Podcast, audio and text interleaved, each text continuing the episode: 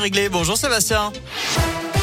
Salut Nico, salut à tous. À la une de l'actu de la prudence, encore et toujours, c'est ce que préconise le monsieur vaccin du gouvernement. Pour l'instant, il est raisonnable de maintenir les gestes barrières et l'utilisation du pass sanitaire. Voilà ce que dit Alain Fischer. Alors que le gouvernement a confirmé hier qu'aucun allègement du pass sanitaire n'est prévu d'ici au 15 novembre. Je vous rappelle que le Puy-de-Dôme, l'Allier et la Haute-Loire sont désormais tous en dessous des 50 cas pour 100 000 habitants. C'est à partir de lundi, les élèves puy-de-mois pourront quitter le masque en classe. C'était déjà le cas dans les deux autres départements.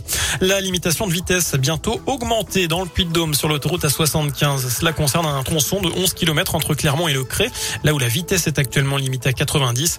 Ça devrait passer à 110 dès la semaine prochaine. Voilà ce qu'annonce en tout cas la montagne ce vendredi matin. Après plus de trois ans de travaux, le chantier de l'élargissement de l'A75 touche à sa fin. La société d'autoroute promet confort et fluidité aux 60 000 à 80 000 usagers quotidiens.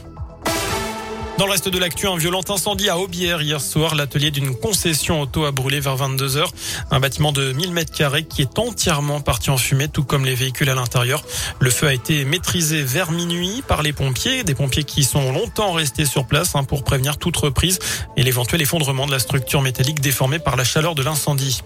Deux femmes prises en flagrant délit de vol, et oui, ça flagrant délit de vol à l'étalage, en l'occurrence dans la pharmacie d'une galerie marchande de Rion. 280 90 euros au total, plus 86 euros retrouvés dans leur poussette. Butin d'un autre vol commis dans un magasin juste à côté. Placées en garde à vue, elles ont reconnu les faits. L'une a pu rapidement regagner son domicile. La seconde, qui faisait l'objet d'une fiche de rétention judiciaire, a été incarcérée.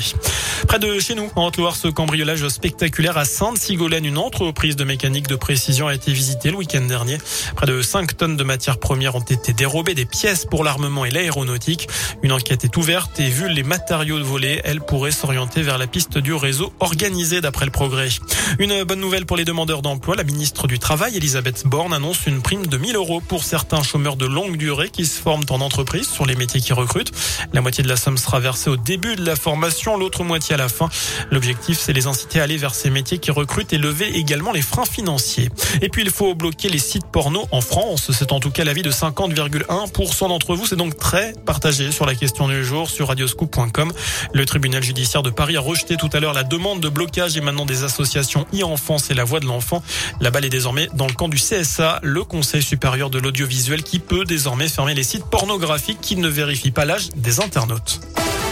On termine avec du sport, du rugby et à deux jours du match contre le Stade français, on en sait plus sur l'état de forme de nos Clermontois. Victime de coups à la tête contre Toulouse, Sébastien Vahamaina sera absent, tout comme Morgan Parra.